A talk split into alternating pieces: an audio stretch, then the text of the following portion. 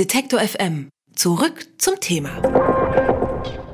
Können Sie sich noch an das Video Collateral Murder erinnern? Das zeigt, wie amerikanische Soldaten im Irakkrieg ja, scheinbar willkürlich auf irakische Passanten und auch zwei Reuters-Journalisten feuern. Das Video wurde mit anderen Dokumenten von der ehemaligen Soldatin Chelsea Manning 2010 geleakt und über Wikileaks veröffentlicht. Dafür wurde Chelsea Manning dann äh, später zu 35 Jahren Haft verurteilt. Präsident Obama hat dann aber als fast letzte Amtshandlung Chelsea Manning begnadigt und freigelassen. Jetzt ist sie wieder in Haft. Der Grund dieses Mal, sie weigert sich gegen den Wikileaks-Gründer Julian Assange auszusagen.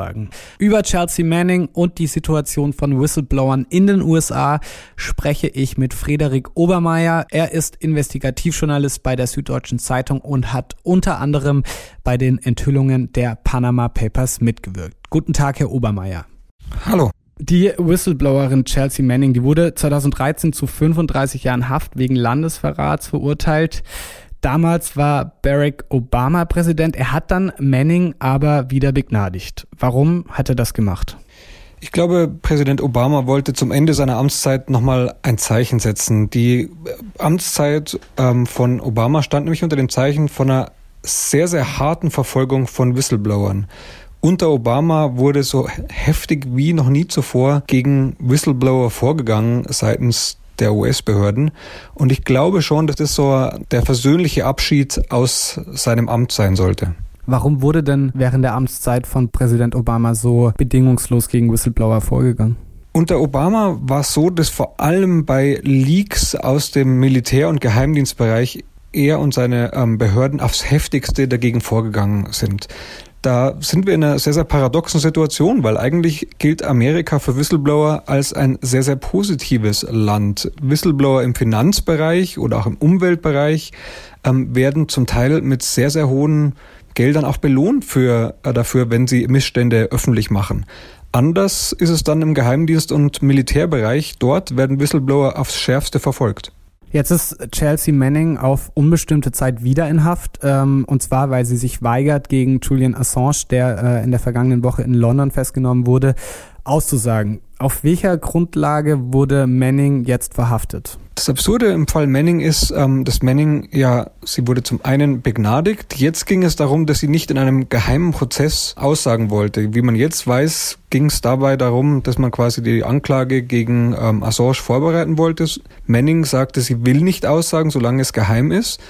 Und ich finde, damit macht sie schon einen wichtigen Punkt. Ähm, wir sehen, dass in den Vereinigten Staaten Prozesse gegen Whistleblower gerade aus diesem National Security Sektor oft hinter verschlossenen Türen ähm, geführt werden.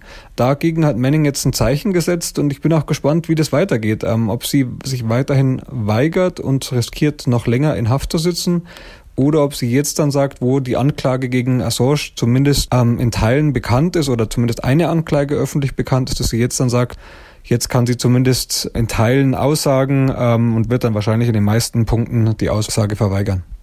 Jetzt haben Sie äh, davon gesprochen, dass Chelsea Manning sich weigern könnte, in Haft zu sitzen. Inwiefern hat sie denn überhaupt die äh, Verfügung oder die Macht, sich äh, zu so etwas zu weigern?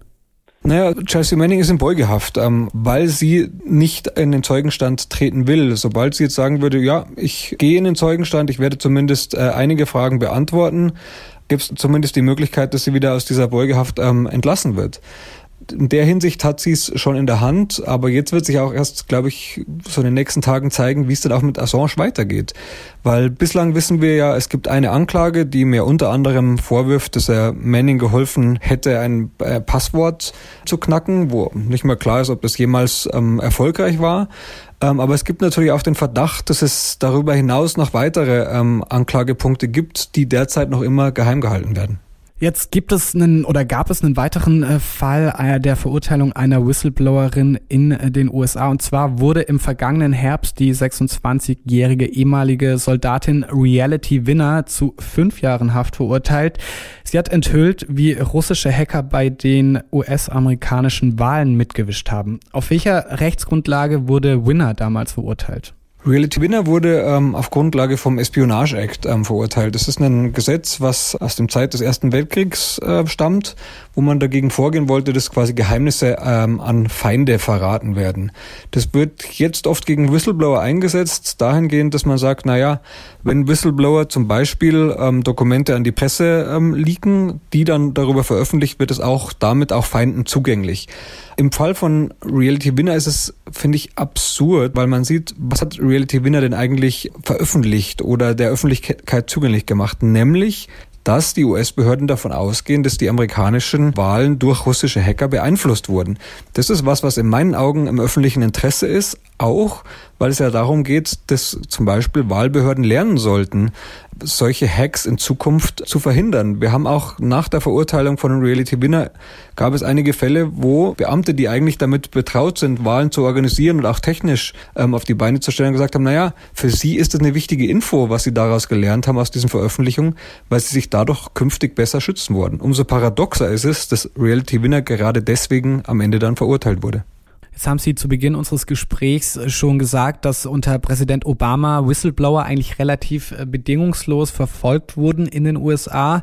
Wenn wir uns jetzt nochmal den Fall von Chelsea Manning anschauen, die erst verurteilt wurde, dann von Obama begnadigt.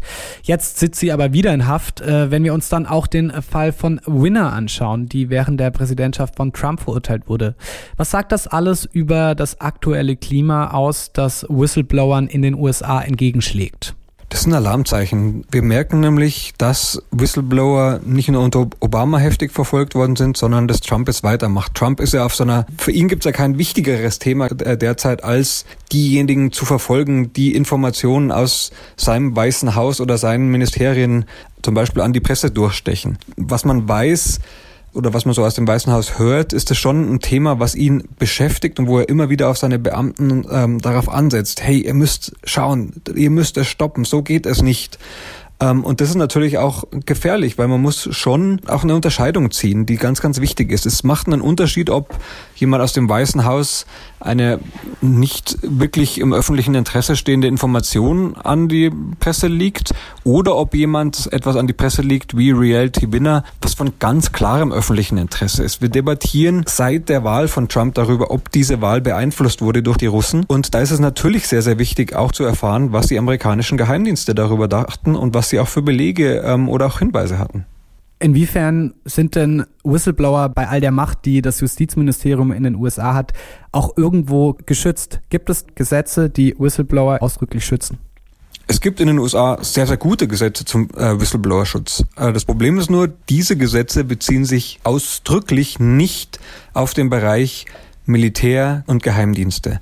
Das sind aber diese Fälle, über die wir jetzt gerade reden. Wenn wir über einen Snowden reden, eine Manning, ähm, oder auch eine Reality Winner. Da geht es ganz klar um diese Sonderfälle, die nicht geschützt sind. Im Bereich von Finanzkriminalität, Umweltverschmutzung gibt es sehr, sehr gute Gesetze in den Vereinigten Staaten, ähm, aber eben leider nur in diesen Bereichen. Und wir leben halt auch in einer Zeit, wo es sehr, sehr schwierig ist, als Whistleblower unbekannt zu bleiben. Wenn man einem Staat gegenübersteht, einem staatlichen Geheimdienstapparat, der versucht, Whistleblower aufzuspüren, da ist es ist man als Whistleblower fast schon machtlos. Ähm, wir leben ja in einer Welt der fast grenzenlosen Überwachung und da ist es sehr, sehr schwierig, dann seine Spuren zu verwischen. Wenn wir sich nochmal in Erinnerung rufen, Reality Winner wurde dadurch ertappt, weil auf einem Papier, was sie sich ausgedruckt hatte und was sie dann ähm, per Post verschickt hatte, ganz, ganz kleine Pünktchen drauf waren, an denen sich dann wieder äh, darauf schließen ließ, welcher Drucker es war, an dem das Dokument ausgedruckt wurde und so kam man ihr auf die Schliche. Das sagt äh, Frederik Obermeier von der Süddeutschen Zeitung. Vielen Dank für das Gespräch, Herr Obermeier. Gerne. Alle Beiträge, Reportagen und Interviews können Sie jederzeit nachhören im Netz auf detektor.fm.